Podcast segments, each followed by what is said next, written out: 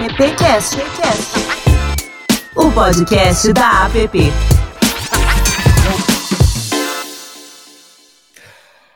Olá, bem-vinda, bem-vindo, bem-vinde. Esta é a edição número 116 do AppCast. Pois é, a gente está aqui hoje com um podcast. Aliás, hoje a gente está com um podcast praticamente dentro de outro podcast, que é o Blinkercast. Né? Ele tem um pensar e um olhar para o mercado publicitário com novas cabeças do mercado, feito com os jovens talentos. E, e juntamente com eles, hoje a gente trata uh, o mercado da propaganda uh, com uma nova geração, já que são eles que vão assumir aí as rédeas nos próximos anos. É, vocês estão vindo aí o Chico e a Nina de fundo fazendo participação, fazendo a trilha sonora de hoje. E eles acabaram de perguntar para mim o seguinte: será que, ele, que as habilidades diplomáticas e outras características padrões do profissional ficarão de lado? E aí, Adão, será que será isso, meu querido e amigo Adão Casares? Será que é isso mesmo? É, usando uma frase que todo mundo usa: bom dia, boa tarde, boa noite, porque excepcionalmente. Uma madrugada, você ouve madrugada tá sendo, também. Está sendo gravado na noite, né? Então nós estamos mudando tudo, o que está é. nos enlouquecendo. Mas muito bom estar tá aqui. E ainda é. mais com esses convidados, até porque desde que foi lançado o Blinkercast, nessa iniciativa do, da Discovery, o Riton, que eu sou muito apaixonado, um craque na propaganda, devia ainda estar tá na ativa, porque o cara é muito bom, tá? ele montou essa ideia e eu acho muito bom a gente falar com o futuro, tá? Para ver é. o que é. vai acontecer, o que está acontecendo. Porque senão a gente fica só aqui da cadeira tendo nostalgia. Ah, era assim, era é, assim. É, é. Bom era aquele tempo, né? Não pode, é. não pode. Eu acho nostalgia até uma fuga, uma fraqueza. Então vamos para é. frente. É verdade. Adão, hoje a gente está com um podcast dentro de outro podcast. Deixa eu chamar aqui a Yu Ellen. Ela até falou: Nossa, vocês acertaram. Yu Ellen, Yu Ellen Souza. Você tá bem, Yu Ellen? Prazer, gente. E o Ellen, só tem uma no mercado. Pode ser muito bom, pode ser muito ruim. Para a gente encontrar com outra, a gente vai falar assim: sua impostora! Eu vou ficar muito feliz de conhecer uma charada. É verdade. É. Oi, Ellen, você é diretora de mídia na FCB, também graduada em propaganda e marketing pelo NIP. E a Micaela, me conta se a Micaela é muito travessa é, Micaela é pré-adolescente, 12 anos. pré-adolescente? Então, só digo isso.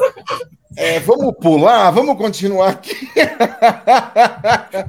Mas eu tenho sorte, porque ela vai ouvir isso, né? Então eu sou Não, muito feliz com a bem, filha que eu tenho. Mas... mas você viu que a gente, a gente falou, é, quando você falou pré-adolescente, a gente pulou a conversa e continuou aqui com o teu currículo. Você passou aí já pela é, DPZIT, a Cubo CC, a Wyden Kennedy.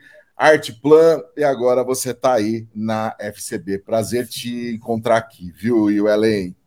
Prazer me é receber, ou melhor, prazer é estar aqui com vocês, né? E acho que só um, um, disclaimer que eu acho importante. Eu fui Blinkercast, o Blinkercast é do nosso podcast. Eu fui Blinker da Discovery em 2019. Eu era coordenadora de mídia e eu fui escolhida como uma futura liderança. E hoje, na FCB, é o meu primeiro cargo de diretora de mídia. Então, hoje eu sou o que foi idealizado lá atrás. Então, eu estou muito feliz de estar aqui hoje, podendo falar dessa trajetória e podendo contar um pouquinho. Que legal. Tem mais duas pessoinhas aqui que eu acho que você conhece. Um deles é o Kaique. E aí, Kaique, você está bem? Tudo bom, gente? Obrigado pelo convite.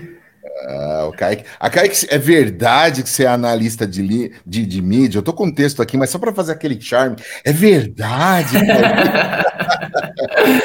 Sim, sou analista de mídia. Entrei para esse mundo da publicidade em 2021 e estou uhum. aprendendo.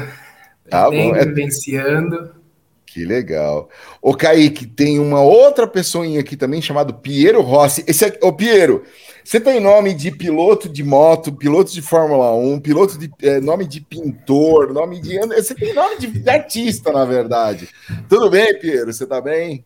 Tudo ótimo, e vocês? Prazer é, também estar aqui para. Esqueci de avisar a audiência também. Obrigado. Bom, é verdade, todo mundo comenta sobre meu nome, às vezes acaba ficando até um pouco forte, né? Que acaba ficando bem é, lembrado. Mas é isso mesmo, já, já sofri bastante bullying com o meu nome. Se eu sou filho ah, do Valentino Rossi, Baleia Rossi, ah, vai tudo puxando aí para. Não, eu já pensei do Valentino Rossi, confesso para você que já veio na cabeça, porque é um grande, grande, grande, grande piloto, piloto. um dos maiores aí é, do da, né, da, de moto do mundo aí e tal. Escuta, você passou pela Talent, pela W Macan, Publicis é, Google, claro, atendeu aí, né? Google, claro, Mafre, Nestlé. Onde você está agora, cara? Me conta. Estou na Publicis faz tá. mais ou menos um ano e meio e hoje atendo o cliente Halion, que é mais voltado à indústria farmacêutica, mas está se tornando dentro do segmento de bens de consumo também. Tá, legal, bacana. Bem-vindo. É, a nossa Marisita Cruz, dona da cidade de de Campinas, daqui a pouco está chegando aqui. Né? Eu vou chamar aqui o camarada que é dono do autódromo de Interlagos, depois que foi privatizado, Adão Casares comprou o autódromo e hoje está aqui com a gente para fazer a primeira pergunta. Adãozinho, vamos lá, vamos porque é sério. Temos aqui uma galera para a gente conversar esta noite, dia 7 de março. Ô, Lupe, tudo é meu, eu sou Adão, eu sou o primeiro. Tudo é, é meu, tudo é meu. É, é. Piero, diz a Bíblia, né? É, é mas tem, tem, tem, tem, algum outro documento que vai contrário à Bíblia? Não, por enquanto os advogados não encontraram para te contestar, então vamos lá. O, e o Ellen, Piero e Kaique, muito obrigado por vocês estarem aqui. Novamente agradeço ao Riton, como eu disse, eu sou fã. E vamos em frente. Deixa eu começar assim. Depois de pandemia e depois dessa corte selvagem que está tendo nas techs, dessa vida mais dura que a gente está acontecendo. É home office, não é um home office.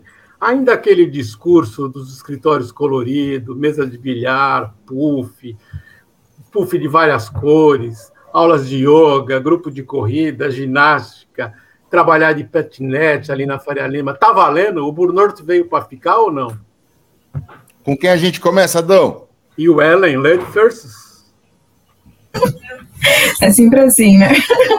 É, poxa, eu acho que ter um ambiente agradável sempre vai ser maravilhoso, né? Você poder trabalhar num lugar que tem todos esses recursos, mas eu acho que isso não chama mais tanta atenção quanto chamava antes da pandemia, né? Uma coisa que a gente discute muito entre os colegas, né? acho que todo mundo fala sobre isso na mesa do almoço, na mesa do bar, é, cara, estamos brigando para voltar, ou estamos pensando em voltar, e é, a nossa vida antes, ela era adaptada ao trabalho, né? Hoje o trabalho é adaptado na nossa vida e cada um tem um núcleo, uma, uma rotina. Eu tenho a minha filha, por exemplo, então de casa eu consigo levar ela para a escola, eu consigo buscar, eu consigo participar mais da vida dela do que eu teria é, quando eu estava só no escritório todos os dias, sabe? Então, é, eu acho que tem, tem um ponto de ter um ambiente agradável, de oferecer coisas para as pessoas, mas é muito difícil hoje, tá? Então, acho que quando a gente pega cargos júniores, a gente tem pessoas que querem muito ir para o escritório porque querem aprender, porque estão com vontade, precisam participar do dia a dia,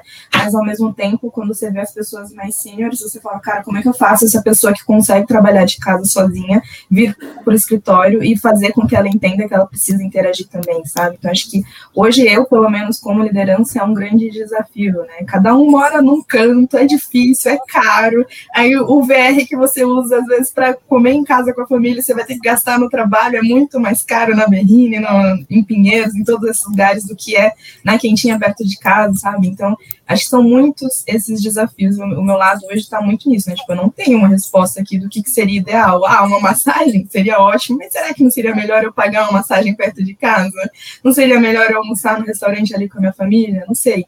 Então, acho que é um desafio. Eu, pelo menos aqui, não cheguei em nenhuma conclusão. A gente está testando. Às vezes a gente vai uma vez por semana, às vezes um mês a gente não vai e vamos tentando, porque o aluguel continua sendo pago, né? A gente continua recebendo também essas cobranças. A gente tem que pensar do lado do negócio também, da comunicação, enfim. Vamos ouvir o Kaique também, Adão? Vamos. Não, eu acredito que o modelo híbrido uh, acaba sendo algo mais. É relativo, como a Ellen comentou, as pessoas mais júniores acabam preferindo estar no ambiente é, da agência para conseguir ter esse aprendizado maior. Eu, infelizmente, não peguei essa fase de escritórios coloridos, com puffs e, me e mesas brilhantes, mas seria algo é, que eu gostaria de ter vivenciado. Mas hoje, na, no meu dia a dia, eu acredito muito que o modelo híbrido ajuda bastante a quem está é, sendo inserido no mercado agora. Eu entrei há pouco tempo e quando eu venho para a agência, eu sinto que eu consigo é, absorver e me desenvolver muito mais do que estando 100% híbrido. Então, eu acredito que o 100% presencial não agregue tanto, como a Yoelen disse, tem pessoas que moram mais longe, mais longe, tem é, realmente o lado aqui da, de, da Vila Madalena não é um lado muito fácil de achar lugares para comer barato, mas eu entendo que o híbrido ajude bastante, seja flexível para ambos, assim, sabe? Tanto para quem é mais sênior como para quem é mais júnior. Piero. Vamos lá. Bom, acho que o Casa colocou um ponto interessante que está atribuído ao burnout também, né? Eu já comentei isso em alguns podcasts do Blinkercast que essa glamorização que as agências construíam antes para fazer com que o ambiente mascarasse um pouco da forma como a agência era é, em relação à forma de trabalho, ela não existe mais. Hoje, uma agência que está pensando em florear o escritório para achar que isso vai fazer com que os, os, os funcionários estejam retidos ali, está é, tá totalmente enganado. Então, acho que assim, existe uma necessidade, sim, de você ter um ambiente de trabalho favorável e confortável, mas hoje isso não é mais atribuído a uma forma benéfica, digamos assim, a você estar dentro de uma agência. Né? A gente vê muitas outras indústrias, até mesmo como a Ambev, por exemplo, realmente glamorizando o escritório de uma outra forma, priorizando a saúde do, dos funcionários, priorizando a forma como eles trabalham, como que eles realmente conseguem divulgar o quanto bom realmente é trabalhar dentro de um ambiente que está propício não só para o seu desenvolvimento profissional, mas também para o desenvolvimento pessoal. Então, acho que assim, o mercado, acho que eu vou colocar até uma trajetória de tempo aqui, acho que de 15 anos para cá ele teve uma mudança drástica, né? Eu acho que teve esses anos 2000 aí onde se glamorizava muito, mas teve muitos indícios de burnout, principalmente durante a pandemia, que assim, era mascarado através dessas glamorizações. Então, acho que é, é, necessário você ter um ambiente bom, é necessário ter um sistema híbrido, né, para que realmente você consiga se dispor e compartilhar um pouco da sua vida pessoal com a profissional também, porque a gente sabe que nunca é dividido, não tem como você entrar no trabalho e ser só você no trabalho, saindo do trabalho, você não tem como levar ele para sua vida pessoal. Então, acho que é muito uma via de mão dupla. Eu acredito, e pelo menos no meu ponto de vista, tomara que eu esteja certo, o mercado está se moldando para ser melhor. Eu acho que a gente pode dizer sim que as agências estão voltando a realmente ter um ambiente de trabalho favorável, ter um ambiente de trabalho que realmente favoreça o crescimento profissional das pessoas. Então, acho que estamos nos modos operantes agora, pós-pandemia, eu posso dizer que as agências realmente deram um start, deram um clique inicial ali muito favorável para os funcionários. Tanto por isso que a gente vê hoje talvez mais pessoas bem realizadas do que durante a pandemia ali, quando a gente estava nesse sistema meio louco e ainda acompanhando um pouco do sistema anterior que já era defasado em relação aos profissionais de comunicação. Favorável para quem? Tranquilo para quem? Me calma. o cara ainda tá com, com, com resquícios, né? Ô, gente, deixa, deixa eu falar um negócio para vocês, assim, que é, isso é uma coisa que Adão, eu, e o pessoal aqui até na, na, na firma, aqui na Compasso e outros amigos nossos, amigas, é, dizem assim: olha, a gente não consegue falar os veículos, né? Principalmente veículo. A gente não consegue falar com a agência. E aí, olhando no, ao redor aí, a gente vê que nos últimos 10 anos quintuplicou as possibilidades de mídia e alternativas dentro de cada uma, né? E o dia continua o quê? Tendo as mesmas 24 horas. A gente continua achando que o tempo está passando muito rápido. Aí agora, ultimamente, a gente está dando a desculpa é que o núcleo da Terra está dando uns bugs lá. Depois pesquisem isso, a gente está começando a colocar a culpa já no núcleo da Terra. Mas é o seguinte: tudo isso tem que virar plataforma. E eu queria saber de vocês o seguinte: alguma sugestão para essa dor diária que eu acabei de citar aqui? Quem começa? Quem levantar a mão primeiro, eu boto na tela e no microfone aqui. Ah, não levantou, então eu coloco aí o Ellen, pronto. eu, eu, a gente, eu sou muito democrático. eu tô, tô percebendo isso.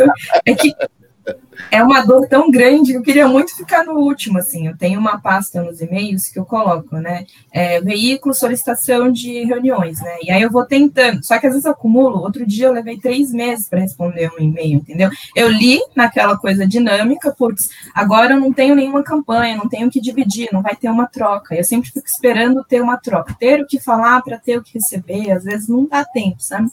E aí eu, eu demoro. Então, eu falo, com um nome desse no mercado, se eu não atendo, eu vou ficar muito mal falado, entendeu?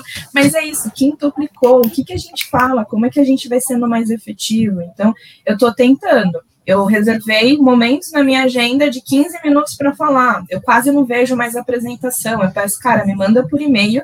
E hoje em dia tentando falar o que, que é de fato o seu diferencial. Porque quando a gente fala de programática, de mídia, de compra de mídia, eu já nem sei mais. Eu sou uma pessoa, uma pessoa que veio do dígito, que cresceu no dígito, que sabe é, conversar sobre isso. Mas eu já não consigo ver tanta diferença entre os parceiros, sabe? Então, um fala que tem isso, mas é a mesma coisa que o outro, mas com outro nome. Então, para mim, é uma dificuldade conseguir falar com o mercado, é, é uma dificuldade conseguir, às vezes, responder os e-mails, tá? que a gente tem muitos, aí tem que responder o do cliente, ao mesmo tempo tem que gerenciar o time, ao mesmo tempo a gente tem que receber os briefings, tem que conversar internamente. A vida no remoto não, não facilitou isso. Então, é, papos de 15 minutos é o que eu estou tentando fazer para atender mais pessoas e mais rápido, e aí reservando, tipo, ah, em uma hora da minha agenda, eu consigo fazer três, quatro papos entendeu? E aí eu não preciso reservar ou blocar um tempo, mas aí tem parceiro que não consegue, eu não quero fazer em 15 minutos, ele precisa de mais tempo, porque e aí depende do parceiro. Você vê num parceiro de hora fome, às vezes eles querem mostrar todo o portfólio deles, todo o diferencial, principalmente quando é regionalizado, sabe? Então, acho que do mesmo jeito que a gente tem um cuidado de, de falar com o público, né, quando a gente tem conversas com marcas, é, o público dos veículos também a gente precisa segmentar na mídia, sabe? Como um profissional de mídia, como eu converso com aquela pessoa que não é tão jovem ou não veio desse ambiente mais rápido, mais fast, sem que ela pense que eu estou sendo é, mal educado, eu não tô querendo receber. Às vezes você manda um e-mail e fala, cara, eu não consigo falar com você, eu não tenho nada acontecendo agora com a minha marca, eu vou ter a partir de tal momento. As pessoas também ficam um pouco receosas, né? Então, acho que a minha solução é sempre tentar junto, testar, tá? Então, hoje eu tô testando os 15 minutos, pode ser que daqui a pouco não funcione esses 15 minutos, mas é tentativa e, e erro, sabe? E acho que ter paciência uns com os outros. Então não adianta ficar sempre reclamando que o mídia não atende, o mídia não é mais o mesmo. Eu acho que não é esse o discurso, né? Tipo, não está só na nossa mão. Todos vocês sabem, né? Como veículos que quintuplicaram e duplicaram. Então, como é que vocês ajudam a gente também, sabe? Então, enfim, passo a bola aí para os meus amigos veículos. Kaique, eu não vou te chamar agora, eu quero ouvir o Piero. Deixa eu. Pô, Ale, é, cara, assim, eu tenho um ponto de vista, talvez. É, vou dar uma alfinetada aqui, tá? Eu acho que, assim, nosso mercado, ele não é mais um mercado de prospecção. Não são vendedores que estão realmente só querendo bater metas do outro lado das cadeiras de mídia. Isso realmente está defasado, e se algum veículo está pensando que a abordagem é essa, é um veículo que também que não vai ter sucesso. Então, assim, é, assim como a Ellen, eu acho que a pandemia também veio para mostrar um gatilho muito importante, que está atribuído até o ponto inicial do burnout. Cara, a quantidade de mensagens, e-mails e formas de contato que os veículos vêm até nós hoje é assim, de forma infinita. Eu não consigo mais abrir meu LinkedIn, que é uma rede profissional, ela deveria ser suscetível a isso, mas assim, são abordagens infinitas de veículos que muitas das vezes não têm embasamento algum sobre o cliente ou o negócio que você faz e vem direto com uma proposta. Assim como por e-mail, são infinitos e-mails com propostas genéricas, não tem nada relacionado realmente ao seu negócio e como que ele pode contribuir para realmente trazer algum diferencial. E eu acho que assim, parar de mudar um pouco esse mindset, e a, e a Ellen colocou um ponto que é um fato, hoje eu não consigo responder todos os e-mails de veículos que eu recebo. São 10 por dia, eu vou colocando numa pasta e quando eu tenho um pouco de tempo eu abro ali e respondo. Então, assim, eu acho que a abordagem deles tem que mudar em relação à forma como eles prospectam novos negócios. É, antigamente a gente tinha muitos roadshows nas agências, né? Então, cara, se o veículo consegue trazer, assim como o Blink trouxe para gente, um gatilho do tipo eu estou te oferecendo uma proposta de um serviço para o desenvolvimento profissional. Hoje a Discovery é lembrada por mim, no meu plano de mídia, não só também pela sua audiência, pelos programas ao vivo e etc., que também são favoráveis, mas porque, de certa forma, ele conseguiu agregar no meu mindset profissional através de um benefício atrelado a um produto que é o produto, o produto deles vendedor, que é a Discovery como um todo, o canal de televisão. Então, assim, eu acho que se a gente ficar nessa velha é, é, nessa velha história de querer vender mídia, naquele, ah, eu sou bonzinho, eu vou entregar um ingresso de cinema, cara, para ser muito sincero, eu preciso entregar o resultado para o cliente, não preciso mais receber o ingresso de cinema. Eu preciso que você esteja no meu mindset para que meu mindset seja favorável ao resultado do cliente, porque não é mais essa questão do tipo, putz, você troca ganha-ganha. É, eu preciso ganhar, o cliente precisa ganhar e o veículo precisa ganhar. Então, sim, são três entradas de sucesso que precisam estar condizentes para a gente entregar um plano de mídia legal. Então, assim, é um ponto de vista talvez um pouco, é, não sei se vai soar um pouco ofensivo, mas eu acho que os veículos estão defasados sim. Eu acho que os veículos não sabem abordar os mídias atuais do mercado. A gente precisa sair do automático, na verdade, né, Piero? A gente tem uma abordagem aí muito no automático do dia inteiro, né? É o que você falou de ingresso de cinema. Faz isso, faz aqui umas formulinhas que a gente, né, a gente nem percebe que essas fórmulas elas já se foram e hoje elas são, na maioria das vezes, elas são, elas jogam muito contra a gente. Você pensa assim também, Kaique? Conta um pouco aí pra gente. Olha, eu também não tenho uma solução para ajudar os veículos hoje em dia, porque o que eles falaram faz muito sentido. São muitos e-mails, muitos pedidos de reunião para apresentar a empresa, apresentar o que eles fazem. E aqui, como mídia off, é, a gente passa pelo mesmo, porque é muitos pedidos, mas nenhuma solução para o cliente que a gente atende. Realmente o LinkedIn está ali disponível. E se você quer de fato vender, você quer ser um diferencial, estuda aquilo que a gente está trabalhando, o cliente que a gente está atendendo, sabe? Chega é, no contato conosco sendo mais assertivo, porque a internet está aí para nos ajudar. Então são muitos e-mails, alguns eu respondo de vamos deixar mais para frente, não consigo parar agora, porque o que o Piero falou faz sentido, não é só para nós, é pelo cliente também. Então será que esse investimento eu, eu posso deixar nas mãos dessa pessoa que chegou agora, desse veículo que chegou agora, ou eu deixo nas mãos do veículo que a gente já está trabalhando há um tempo, que ele entende e sabe como o, o cliente é e gosta das suas veiculações. Então, não tenho uma, uma resposta definitiva. Acho que o veículo precisa começar a ser mais assertivo, sabe? A pesquisar mais sobre a conta que tal pessoa que ele quer prospectar atende. Porque todo mundo vai sair ganhando. Eu vou receber um e-mail mais compacto do que realmente ele quer me apresentar. E aí sim eu vou entender se vai valer ou não parar 30 minutos do meu tempo para uma apresentação mais formal com o veículo. O Piero, o Piero quer fazer um comentário aqui, Piero. Vamos lá. Eu acho que assim, é, solução talvez tenha, e talvez o que falte é, um pouco do mídia é a gente também explorar um pouco dos objetivos do cliente para o mercado. Hoje a gente não tem nenhuma fonte, por exemplo, eu vou jogar uma ideia aqui, não sei se ela funciona, tá? Mas talvez uma plataforma em que o mídia que está desenvolvendo um plano ali jogue do tipo, preciso de uma mídia segmentada via programática dentro de aeroportos Cara, e através dali venham veículos que realmente consigam oferecer para o seu objetivo, né? Não venha, assim, veículos apenas só por uma questão de tipo, putz, eu preciso fazer presença de reunião. Acho que não é isso. E acho que até sendo, eu vou considerar como meus colegas aqui, aí o Ellen e o Kaique, talvez um pouco egocêntrico em relação ao publicitário, hoje o mídia, ele é muito bem capacitado para conseguir determinar quais os veículos melhor funcionam para o plano dele. Então, assim, antigamente essa questão do relacionamento, colocar um certo tipo de rádio ao invés do outro por um relacionamento, fazia parte do negócio. Hoje eu acho que assim, se eu escolho um veículo por uma determinação através de diversos estudos, eu tenho total é, embasamento de acordo com o histórico do, histórico do cliente, meu repertório profissional, para determinar qual é o melhor player para que ele realmente atinja os objetivos de um plano. Então, assim, Talvez, se a gente pensar, eu estou jogando aqui justamente no, no AppCast, onde tem tanto é, publicitário ouvindo, tanto do lado do veículo quanto outros publicitários de agência, é, cara, por que, que a gente não pensa em uma plataforma onde eu consiga soltar um briefing, talvez até dependendo de uma estratégia de leilão ali, o veículo mais bem pontuado em relação ao relacionamento, mais bem pontuado em relação a soluções, consiga ganhar esse leilão para chegar para falar com, com um publicitário.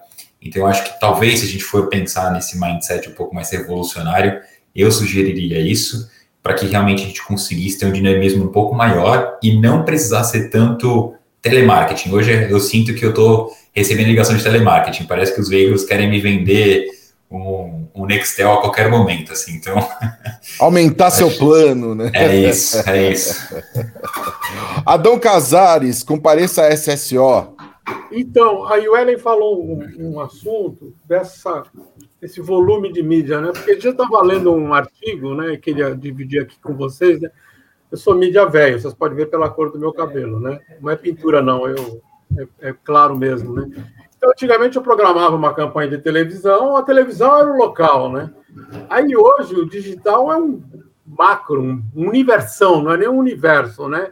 Então, por exemplo, se eu pego a Juliette, lindíssima por sinal, podia vir aqui em casa um dia, conversar comigo, tomar um copo d'água do BBB, ela pode estar no TikTok e na Folha de São Paulo ao mesmo tempo. Quer dizer, a Juliette virou o veículo e não a Folha e o TikTok, né? São o veículo. Como é que é isso no dia a dia de vocês? Porque muito... eu olho aqui de fora e falo, meu Deus do céu, eu não conseguiria acompanhar, eu acho. Data Vênia, a Juliette acabou de escrever aqui, tá? É... Tá, eu vou começar com, com, quem começa? Com quem? Com, com, não vou o começar Kaique, com ele, pronto. Ajudo, né, pô? Kaique. O Kaique. Vamos lá. Olha, não sei dizer muito sobre o digital, mas eu acredito que ambos é, têm a sua relevância, tanto o digital quanto o off. É, hoje a gente consegue unir esses dois meios para levantar uma sequência de uma campanha relevante para o cliente, no sentido de começar uma veiculação, por exemplo, na TV, que ah, temos só uma semana de grade na TV. A gente compra só uma semana de grade e leva o restante da campanha para o digital, tentar fazer essa comunicação andar em, em um paralelo, sabe? Uma via de mão dupla. Não só voltado só para o digital ou só para o off, mas abraçar os dois. Porque, não sei, a gente não pode ficar preso só no, no que era o passado. O rádio no passado era muita influência, a TV era de muita influência, mas hoje a gente também tem o digital de muita influência. Então, por que gastar um milhão só com TV e 50 mil no digital se a gente pode mesclar a informação da campanha e atingir, claro, muito mais é, público, né, com essa, com essa mescla? É, mas é um, um, pouco, é isso, mas é um pouco diferente o que eu perguntei. Eu quis dizer o seguinte, né? O passado, sim, televisão, rádio, jornal, tal, né? Mas hoje, quando eu olho, principalmente na linha dos influenciadores, né? De repente, né, o TikTok que o influenciador tá, não é o TikTok que é o veículo, é o influenciador, né? Como é que é esse dia a dia? Como é que você consegue, dentro da área de mídia, falar, bom, eu não estou comprando o TikTok, nem a Folha, nem o Estadão, nem o Terra, nem o UOL, eu estou comprando a Juliette, eu estou comprando o Whindersson. Como é que esse dia a dia? Por isso que eu sei que quintuplicou, quadruplicou, alguma coisa maior, né? Porque deve, tá, deve ser confuso também. Confuso no sentido de tantas alternativas, né? Como é que é esse dia a dia, quando vocês têm o briefing e aí você começa a enlouquecer, né? Quando chega algum. Tá, acho que eu entendi, mas quando chega algum briefing nesse sentido, eu acabo indo para o veículo. A gente trabalha aqui com alguns veículos de com influenciadores e eu começo a peço né, um levantamento de quais são os influenciadores que estão engajando. Eu não posso, eu, Kaique, como pessoa física, entrar no Instagram e falar, não, esse influenciador Sim, claro. vai, vai fazer sentido, não consigo. Então, aí eu acabo pedindo ajuda para os universitários, que são os veículos, é, e é acabar confiando no que eles estão me trazendo, né? Eles mandam uma lista, ah, tem a Juliette, tem a Anitta, tem o Whindersson, e tá bom, mas o que que eles me trazem? Qual, qual, quais os números de cliques? Quais os views? Qual o engajamento desse influenciador? Para aí sim poder levar para o cliente a solução. Acho que é, é isso. Boa. É, Putz, esse é, esse é um tema que dá pano para manga, né? Porque, assim, é, de fato, a gente tem diversos canais de comunicação com o consumidor, né, no fim do dia. Então, assim, quando a gente recebe o briefing, acho que hoje, em vez de olhar para o canal ou só para o meio, é, eu acho que a gente foca realmente hoje no consumidor. O consumidor, ele é o centro de toda a nossa, nossa estratégia, certo? Então, acho que cada vez mais com essa questão de dados, né, que a gente consegue colher em cada um dos veículos, comportamento que a gente consegue ter, é muito o lado do consumidor. Onde é que ele vai estar hoje? Porque, ah, Juliette, Juliette vai fazer um post no TikTok, beleza. Mas em que horário ela vai fazer esse post? Se aquele consumidor não tiver na hora que ela fizer, talvez ele veja só no dia seguinte, talvez ele perca. Então, tem muito dessa inteligência que a gente precisa usar, né, no que que vai usar, mas pensando no que que é o objetivo da marca, o que que é o nosso objetivo de comunicação, e às vezes a gente não está olhando nem só para o nosso consumidor ali target. Ah, eu preciso falar com 18 a 24, ótimo. Mas a gente tem uma puta ideia de criação, que é hoje o nosso trabalho também com publicidade, com comunicação. Meu, isso aqui vai trazer PR, né? Hoje, PR estante a onda, né? Todo mundo quer fazer um PR estante. Mas, tipo, às vezes você vai fazer um PR estante, você não vai pegar o seu público-alvo, mas você vai precisar atingir mais pessoas, porque aquela ideia precisa reverberar e você pegar uma massa, sabe? Então, aí você já não vai ter mais o consumer centric, entende? Vai ser uma ideia e o posicionamento da marca. Então, acho que assim, cada vez mais como mídia, né, como profissionais de comunicação, a gente precisa ser multidisciplinar e tentar acompanhar. E acho que assim, é, que vem até do que a gente estava falando aqui do, da, do, da quantidade de veículos, né, usar eles para a gente aprender cada vez mais, entende? Sobre esse universo, porque está surgindo essas novas tecnologias, quem que vai ensinar? Netflix está agora, né, vendendo também espaço publicitário, vamos começar. Os veículos estão começando a vir e a gente está começando a aprender uma coisa nova, né? Fazia muito tempo que a gente não tinha uma novidade assim, né? Então, putz, como funciona? Qual que é a secundária? O que, que vai funcionar ali? Bem, não vai? O cara está dentro da televisão no momento dele, como é que eu interrompo? Que tipo de mensagem eu entrego, sabe? Então, acho que, para mim, é, todos esses, esses veículos influenciadores, são novos canais, são novos jeitos, mas a gente continua precisando centrar no objetivo de negócio que a gente tem, objetivo de comunicação e é consumidor no centro, sabe? É por isso que ninguém fala mais sobre é, estratégia offline, estratégia online, é tudo omnichannel, a estratégia é 360, não dá mais para a gente ver as coisas de forma tão separada, sabe? Okay. Piero, aqui, na, aqui, na, aqui na, na Zona Leste, o pessoal vai falar assim: Piero, fala aí, meu. Meio moquês, né? É. Cara, acho que é, tem uma percepção, é, e até um estudo, se não me engano, é de uma faculdade de Sydney, é, que fala muito sobre essa atualidade em relação ao comportamento consumidor. Né? E aí tem um, um estudo muito interessante que a gente acaba utilizando nas nossas apresentações aqui, sobre os category entry points, que é mais ou menos a gente conseguir entender os gatilhos que fazem com que o, o consumidor consiga tomar uma decisão através da lembrança de marca para realmente comprar o seu produto.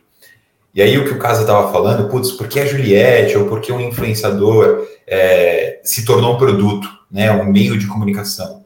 Cara, porque justamente esse tipo de veículo hoje é um veículo que traz um diferencial. Rodar uma campanha na TV, eu estou puramente fazendo com que eu tenha exposição de marca. Mas qual é o apreço e o gatilho, talvez sentimental e mental, que eu consigo trazer através de uma comunicação de TV? É tanto impacto que a gente recebe por dia que acaba sendo defasado. Então, se eu sou uma pessoa adepto a seguir a Juliette, eu acompanho os conteúdos dela, vai ser muito mais pertinente eu enxergar uma publicidade do qual ela está recomendando através ali de um vlogger, onde realmente está muito mais próximo do meu dia a dia, do que só simplesmente ver campanhas de sucesso que são gastos milhões e milhões de produção para realmente rodar na TV.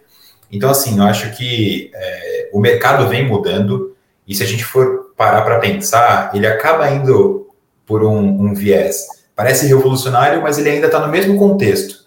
Né? Qual que é o, a contrapartida que eu tenho? Os Estados Unidos, eles colocam muito isso como reward, né? a recompensa, Cara, é, basicamente, qualquer pessoa aqui, tanto vocês quanto nós, podemos ser um veículo de comunicação. Hoje, se eu posto no meu Instagram, eu estou influenciando, de certa forma, os meus seguidores, a minha base de usuários ali. Então, é, empoderar um pouco desses outros veículos, usar um TikTok, usar uma pessoa como um veículo de comunicação, hoje é a maior essência que é, é acho que é a, é a cereja do bolo que toda marca está esperando esperando que eu, a Ellen ou vocês, como consumidores finais, realmente recomendem o produto deles.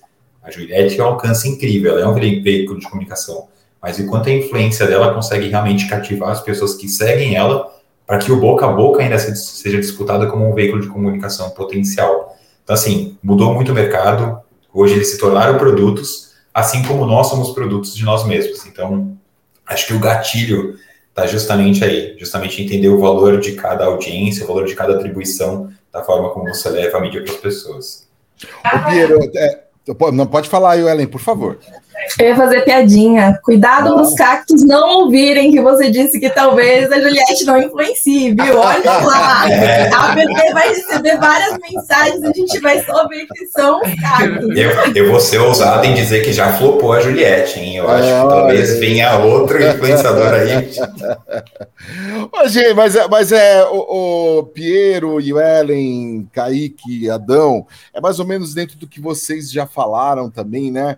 É, hoje em dia a ferramenta já não é mais o TikTok, o Quai, o YouTube. A ferramenta é. A ferramenta, desculpa. O canal é a pessoa. Por mais que.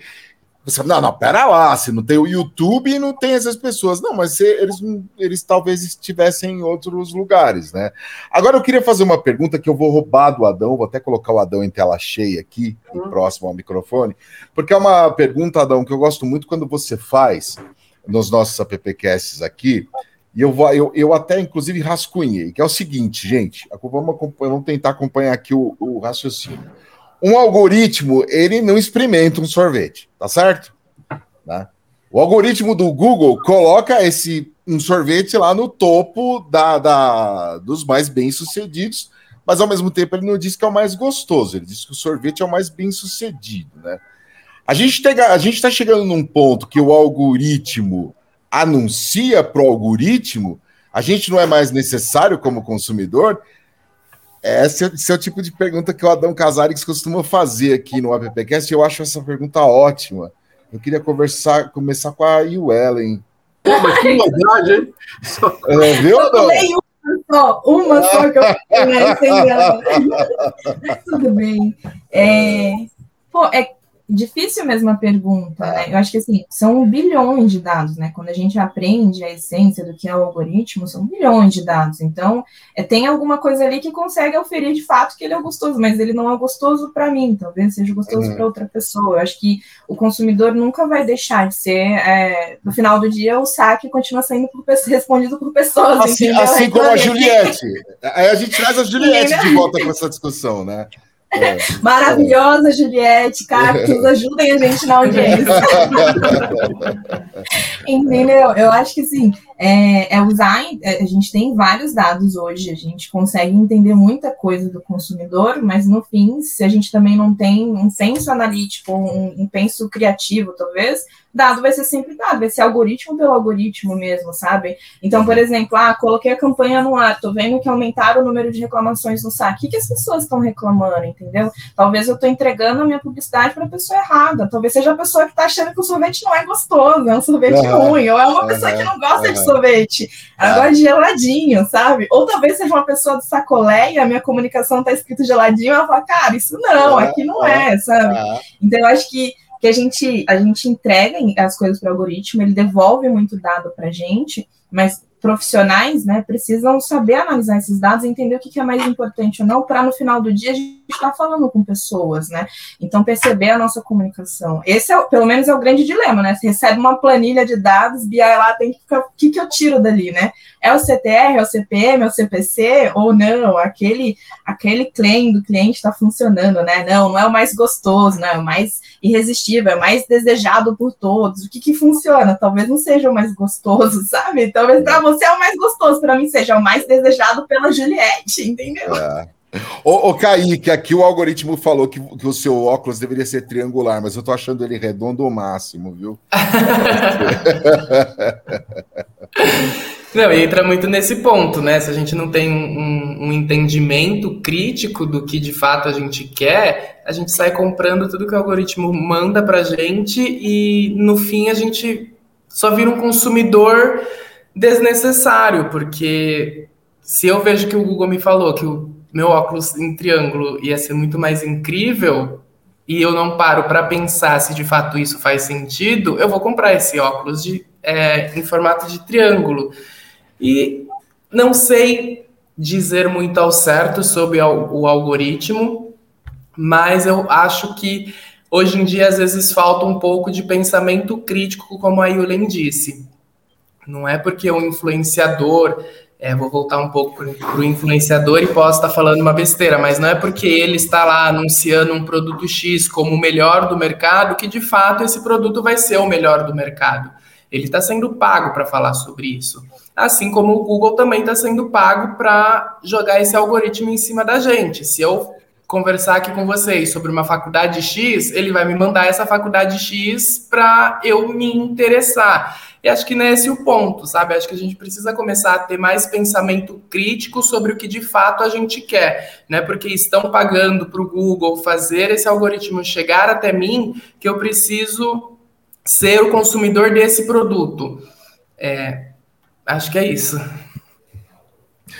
Piero. É, Bom, eu acho que assim, se perdeu um pouco da essência publicitária desde que as campanhas de Bombril, aquelas campanhas revolucionárias Pepsi ou Coca-Cola deixaram de acontecer. Eu acho que as marcas e os anunciantes hoje pensam muito mais no algoritmo, na resposta do algoritmo, do que propriamente o quão realmente essa campanha pode se tornar pertinente.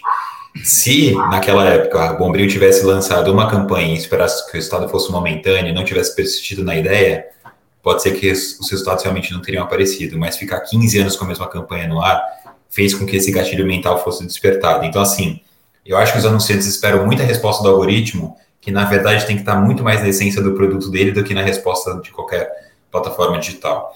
Então, assim, o algoritmo ele vem realmente como um benefício para o anunciante, porque eu acho que a questão de, de test and learn, né, da gente realmente testar e aprender com uma agilidade maior, é pertinente, mas a qual custo? Testar várias vezes ou testar algo me dá certo? Então, assim, talvez a longo prazo isso se torne irrisório. E muito do ponto do tipo, cara, realmente um veículo Tesla dirige melhor do que um piloto de Fórmula 1 dentro de uma pista de teste? Não sei, porque aquilo foi construído por um homem e talvez a margem de erro seja maior porque quem construiu não é um piloto. Então, acho que é esse ponto que a gente precisa chegar nesse nível de, de equação de conseguir ter o termômetro do publicitário que aí o Ellen falou, cara, o mídia hoje é um mídia criativo.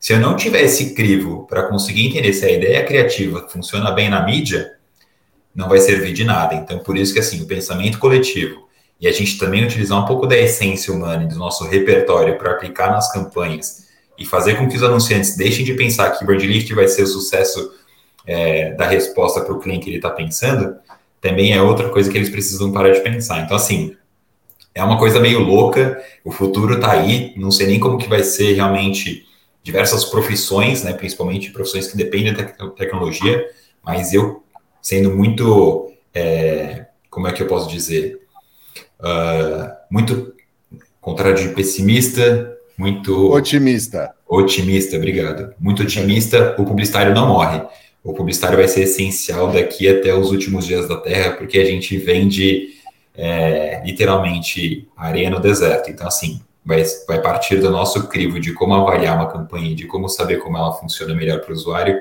e o algoritmo não vai ter esse sucesso sempre, vai ter, sempre ter margem de erro. Eu vou deixar o assunto GPT para o Adão, porque eu não sei se vocês sabem, mas o Adão não é um humano, ele é uma ferramenta, ele é inteligência artificial, foi criado no laboratório da APP. Mas, mas agora, sem brincadeira, o, o, o Piero, eu também queria ouvir a Ellen e o Kaique dentro, dentro de uma coisa que você falou. Você citou a Bombril, né? 15 anos, uma campanha ali, a gente viu tantas outras mantendo também ali, é, mudando muito pouco, né? É, algumas provocando campanha de cerveja e tudo mais. Algum, a gente pode discutir aqui as questões éticas de, de, de o que, de, né, qual era o apelo, mas elas mantinham ali por muitos anos a, a, o, o mesmo apelo as mesmas campanhas. A gente hoje não tem. A gente, você acha, vocês acham que a gente conseguiria ter uma paciência para dois anos de campanha de um produto? Assim, o, o Piero já levantou, já, já mexeu a cabeça ali negativamente, Piero. É, é. É, eu acho que não, acho que assim, é, só para finalizar esse gatilho, mas eu acho que o Kaique e a, e a Yu conseguem me complementar.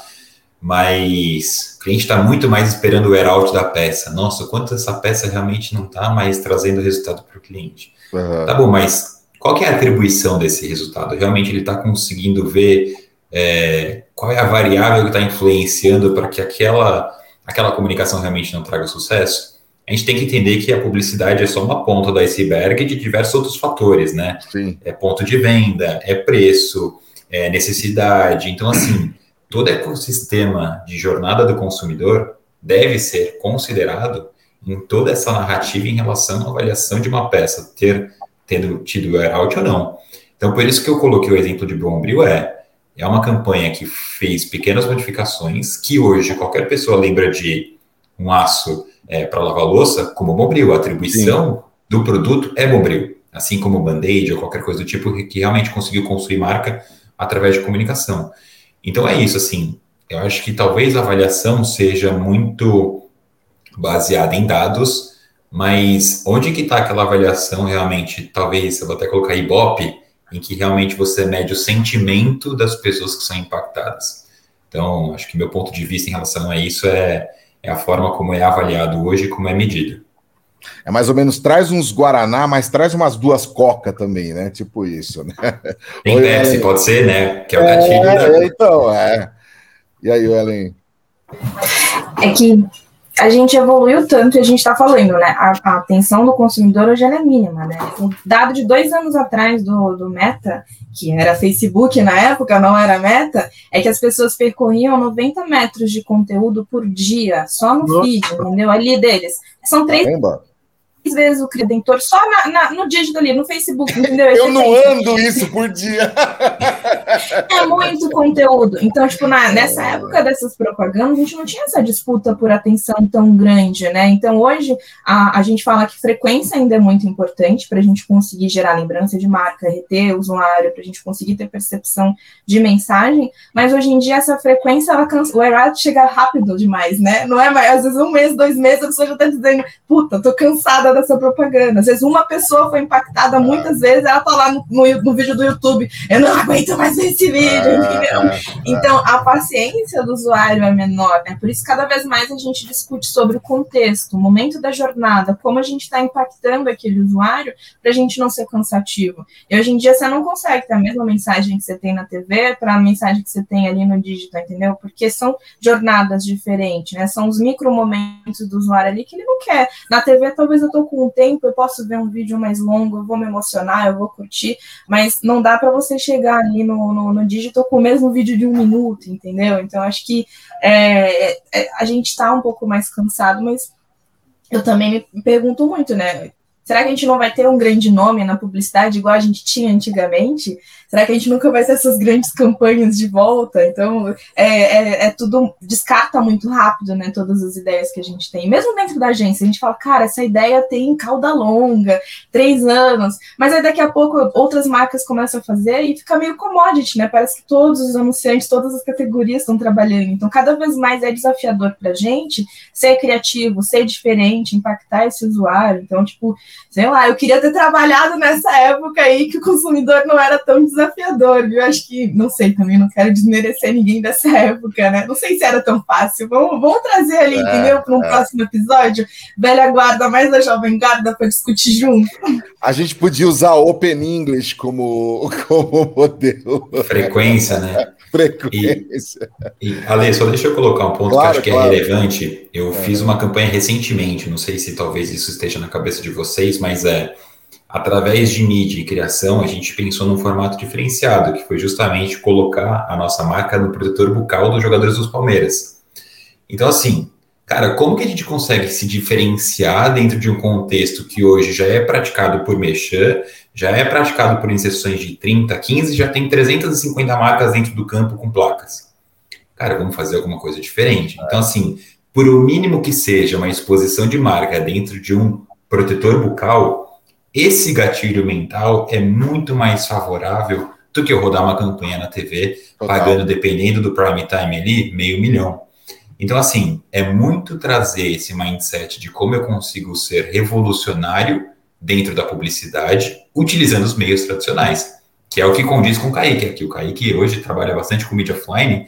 cara, não adianta só eu fazer 30 e 15. Como que eu consigo utilizar o 30 e 15 de uma forma que realmente seja relevante, ou por frequência, ou por um formato diferenciado, ou incluso dentro de um streaming.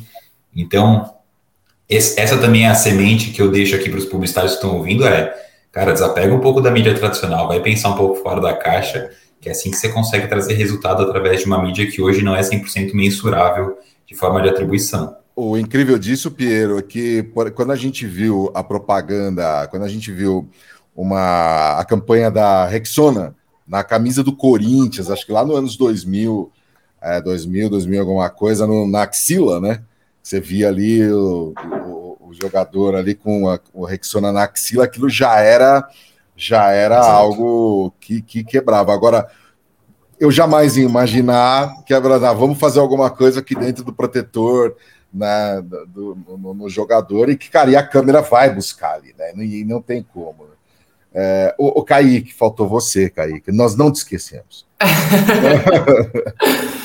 Não, é, a Ellen levantou um ponto que é o usuário hoje não tem tanta é, paciência, digamos assim, para ver repetidas vezes as mesmas coisas. E eu sou esse usuário. Se eu vejo mais de dois meses seguidos um outdoor na rua da mesma empresa falando da, do mesmo assunto, eu falo, meu Deus, não acaba mais. Então, realmente, antigamente, é, esses comerciais da Bombril, é, essas marcas grandes de, de tempos atrás, é, elas conseguiam levantar um sucesso atrativo para os usuários, porque não tinha esse esse mundo gigantesco em onde a gente olha, a gente está vendo mídia. Se a gente pega no telefone, tem mídia, no computador tem mídia, na rua tem mídia.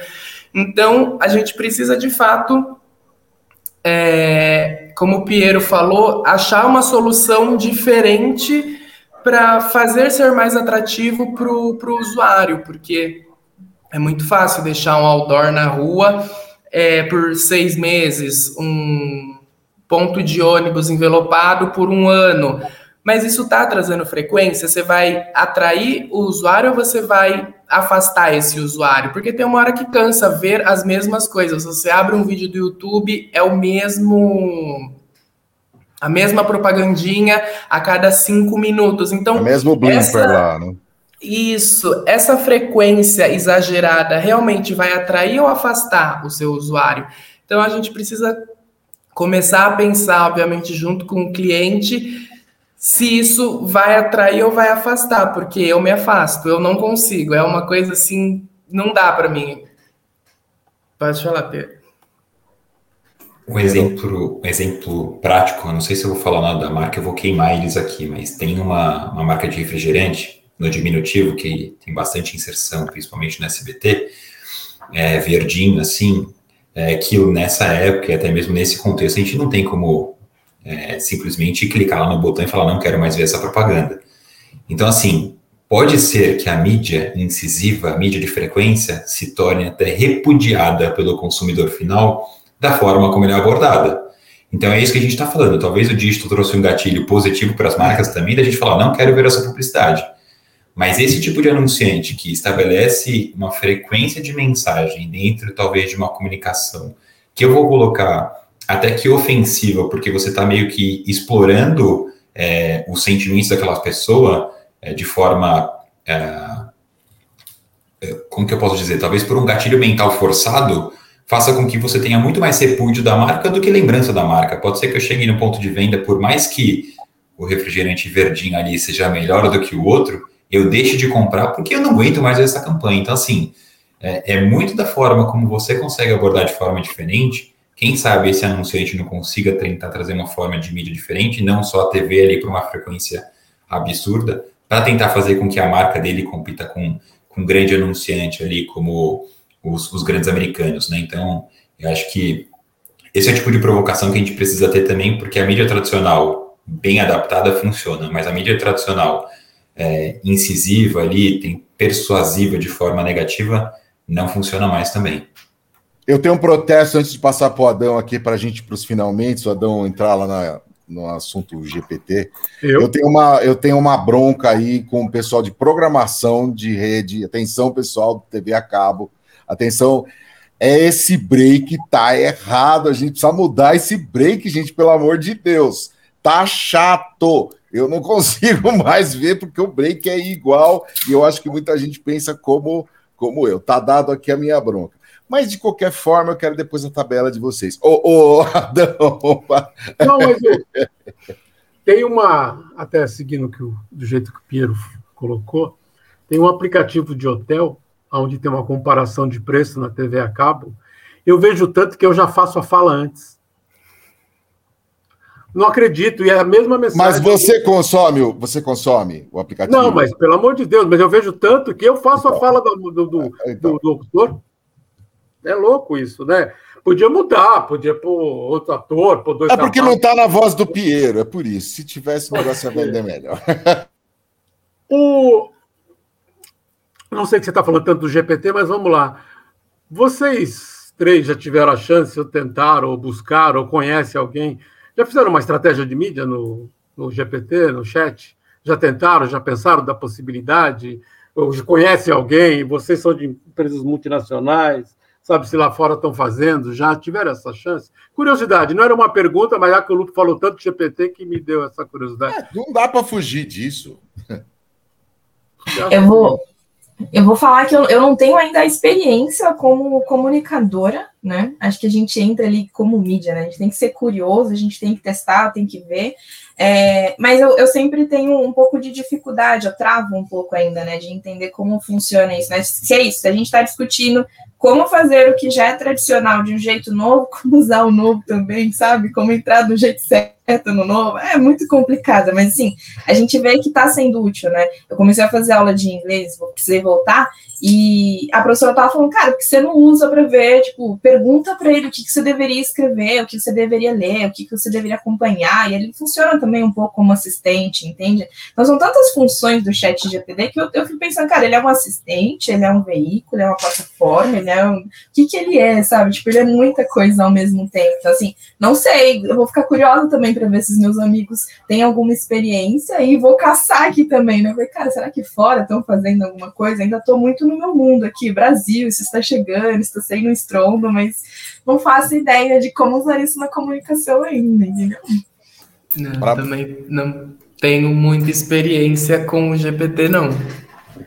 É algo bem novo para mim. É, pelo, assim, enquanto a gente estava aqui, tá? Eu sou 100%.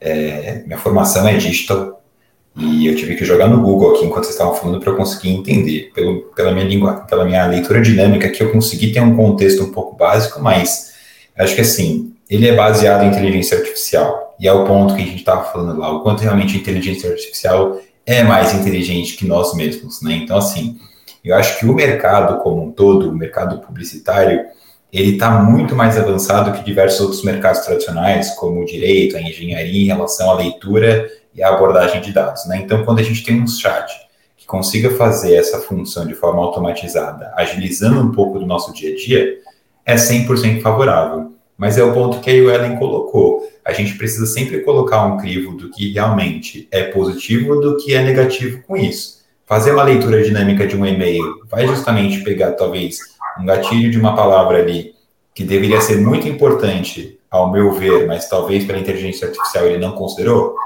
não sei. Então, assim, eu acho que é uma revolução necessária, mas ao mesmo tempo ela tem que ser uma revolução crítica a quem consome esse tipo de conteúdo.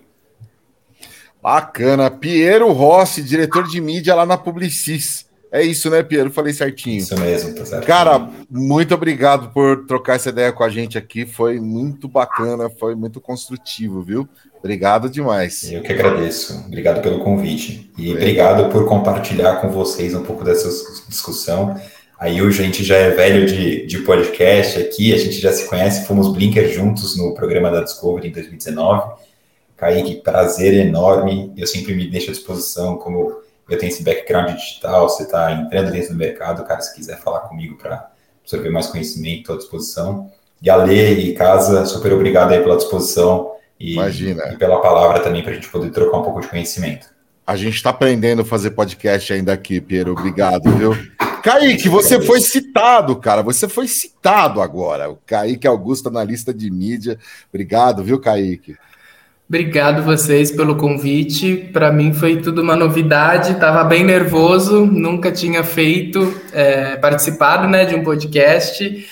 E com certeza, Pierre, eu vou te chamar. É tudo muito novo para mim, ao mesmo tempo que é tudo novo no off, é tudo novo no digital. E às vezes eu fico lendo alguns relatórios de poucas coisas que a gente faz aqui na agência, eu falo, gente, como essa galera consegue entender tudo isso? Não, não dá, não dá. Me põe no para ver um relatório de, de cinema, de, de TV, mas digital é uma coisa muito de sete cabeças ainda para mim. Vou te chamar assim, com certeza.